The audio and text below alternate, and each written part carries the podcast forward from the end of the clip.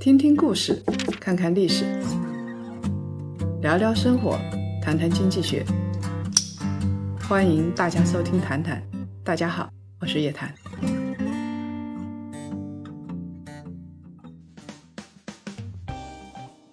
檀香们，周五好，欢迎来到《谈谈之牛熊交易所》。二零二零年又是汽车行业不怎么好的一年。根据全国乘用车联席会的数据，今年一到八月份累计的销量是一千一百零一点五万辆，累计的增幅呢是下降了百分之十五点二。当然，八月份是有所反弹的，国内狭义的乘用车厂家的批发销量呢达到了一百七十点三万辆，同比增长了百分之八点九。环比增长了百分之六点五，创下了二零一八年五月份以来的最强的月份，实现了两个月的持续的销售正增长，这个很不容易的啊，鼓鼓掌。因为疫情的关系啊，今年汽车的销售是旺季不旺，淡季不淡。中国汽车企业到底哪一家在股市最耀眼？沉寂已久的长城汽车迎来了自己的高光时代。从二零二零年七月一号到九月十一号收盘，短短两个多月的时间里头，长城汽车的股价上涨了百分之一百二十，从每一股七块九毛四上涨到了十七块两毛七。今年以来，股市的聚光灯一直打在特斯拉的身上。二月、七月、八月。特斯拉美股的股价都创出了历史的新高，A 股特斯拉的概念股像魔术科技、奥特加、秀强股份、宁德时代被炒得特别热。前半年，长城汽车好像视若无睹、无动于衷。谁能想到这家老牌的传统车企，在中国的国产车遭遇困境的时候，还能给人这么大的惊喜呢？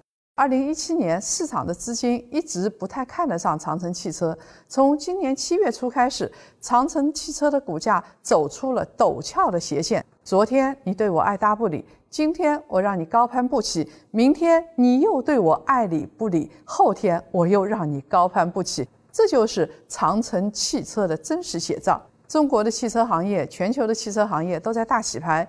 特斯拉呢，是用高科技股的估值。红旗轿车啊，销量大涨，因为它扛起了民族品牌的大旗。潍柴动力呢，就像淘金时代卖锤子的公司，股价基本保持稳定，十年十倍。那么，长城汽车是不是值得长期持有的汽车股呢？我们首先来分析一下长城汽车的股价为什么突然暴涨。先来介绍一下这家公司的背景。一九八四年，长城汽车股份有限公司在保定成立。它是第一家国内民营汽车企业的上市公司，先后在港股、A 股上市，是稀有的在两地同时上市的整车制造企业。在皮卡和 SUV 领域是绝对的领军企业，行业标杆。八零后的一代人的心目中，长城汽车绝对是一个标杆。但是因为内外的压力，再加上智能化跟新能源时代没有跟得上步伐，从二零一七年四月开始，长城股价滞涨。从二零一七年到二零一九年，长城的营收是小幅的下滑的，净利率呢是步步下滑。二零一六年的百分之十点七二，跌到了二零二零年上半年的百分之三点一九，说明长城汽车现在进入了困难期。股价也是同样如此。二零一五年峰值是五十九块五毛，最低的时候呢跌到了五块五毛。今年二零二零年下半年刚开始，长城汽车就高调卖惨。七月十三号，在长城汽车三十周年庆上，长城汽车官方发布了一则董事长魏建军的短视频。只有短短的三分钟，在视频里头，魏建军冷不丁地冒出了一个问题：长城汽车挺得过明年吗？他说出了一句无比严峻、非常消极的话：“我们正命悬一线。”这一句话让我想到了任正非。任正非经常说自己命悬一线，这说明魏建军在向有的企业家学习。他认为长城汽车。真是到了关键时期，一时间长城汽车、魏建军啊就被刷屏了，而且呢，百度指数暴增，资本圈就抛出了一个新的梗：不知凄美刘强东毁创阿里杰克马，顺便挣钱丁三十，挺过明年魏建军。九月份的时候，长城汽车又开始了新一轮的管理变迁、去总之路。未来我们只有队长，没有总。只要你有能力、有梦想、肯努力，就会有你冲锋陷阵的战场，就会有你实现价值的舞台，甚至你还可以成为团队的 leader，指挥作战，获得自我实现的更大机会。魏建军一向是自信心爆棚的人。他来卖惨，说明长城到了关键时刻。这一边是魏建军卖惨，另外一边是长城汽车的股价逆势上涨了百分之一百二十。这到底是怎么回事儿？在汽车整车行业里边，长城汽车的流通市值仅次于比亚迪、上汽集团。从七月一号开始，长城汽车开启了放量大升的主升浪行情。短短两个多月，旱地拔葱，从八块钱猛地拉升到了十七块，涨了百分之一百二十。上一次长城汽车股价涨得这么高，还是在二零一五年的时候。大部分时间，这家公司都是无人问津的，在八块五附近横盘超过了十四个月。一个庞然大物，有月度性趋势大涨的行情。不可能是纯粹的题材炒作，因为体量太大，炒不动。它一定是中线逻辑资金推动的结果。长城汽车前期的表现是比较亮眼的，跟随着大盘水涨船高，后期呢走出了独立的大涨行情。从七月一号到七月十三号，A 股大盘整体大涨，七个交易日沪指上涨了百分之十五点三七。整个汽车板块呢上涨了百分之十六点四二，在这个阶段里头，长城汽车上涨了百分之三十四点五九，有跟风大盘之嫌，很难证明长城汽车有自己的独立逻辑。但是到了七月中旬就不一样了，上证指数和汽车板块急剧下跌，但是长城汽车却刚好相反，不断创出年内新高，这就值得我们说道说道。研究研究了，我们分析了长城汽车近五年的各个季度的财务的状况，发现啊，长城汽车的销售旺季一般都在第四季度、第二季度、第三季度，一般是低谷期。而且长城汽车是扎根在国内市场的，它的国内销量的占比超过了百分之九十五。二零二零年呢，受到疫情影响，年初的时候，国内的汽车销量是大跌的。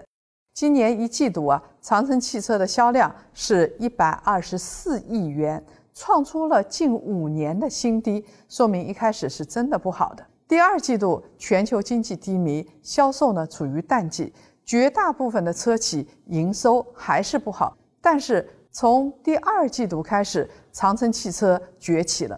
今年第二季度，长城汽车的主营的收入是二百三十五亿元。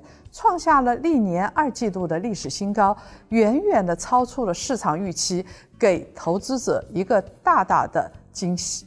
这家企业在市场逆势的时候，业绩还如此突出，这说明啊，这家公司本质上有抗击打基因，复苏能力强，产品呢有一帮死忠粉。我们再来仔细的分析一下，五六月份的销售表现是最亮眼的。五月份销量同比增长了百分之三十点九二，哈弗 M 六的贡献巨大，同比增速超过了百分之五百，反超了哈弗 F 七，成为了销量第二的车型。六月份的销量同比还是在大涨，涨了百分之二十九点六零。爆款的哈佛 H 六虽然同比下降了百分之十四，但是哈佛 M 六补上了这个窟窿。A 股上市公司的中报披露时间大概是每年的七月一号到八月三十号。这个时候呢，一季报的行情已经走完了，主力关注的不是中报行情，而是二季度的业绩是否超过预期。七月二十三号晚上，长城汽车公布了自己的二零二零年的中报。总营收同比下降了百分之十三点一七，扣非净利润同比下降了百分之三十四点八八。主要原因呢是受到新冠疫情的影响，加大了研发投入。普通投资者可能觉得这则中报没有什么起眼的，但是主力给出了截然不同的解读。七月二十四号早盘，主力资金在集合竞价的时候就给出了百分之四点五三的溢价。当天上证指数暴跌了将近百分之四，但是长城汽车在盘中涨幅多次突破了百分之七，最终收盘上涨了百分之五点六六，反映出市场主力对于二季度业绩超过预期有强烈的认同感。这就是近两个月来长城汽车能够走出这波主升浪的核心逻辑。现在来看，股价上升的线索很清楚。短期暴涨是因为二季度业绩表现强劲，表现强劲是因为哈佛 M 六卖得非常好。但是长城汽车真的走出泥潭了吗？哈佛 M 六销量如此之好，是不是昙花一现？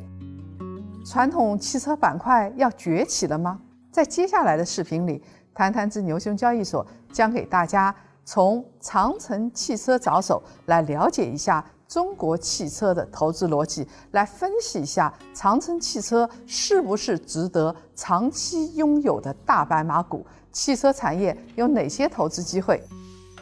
檀香们可以点击原文的链接，或者呢扫码观看。咱们一会儿见。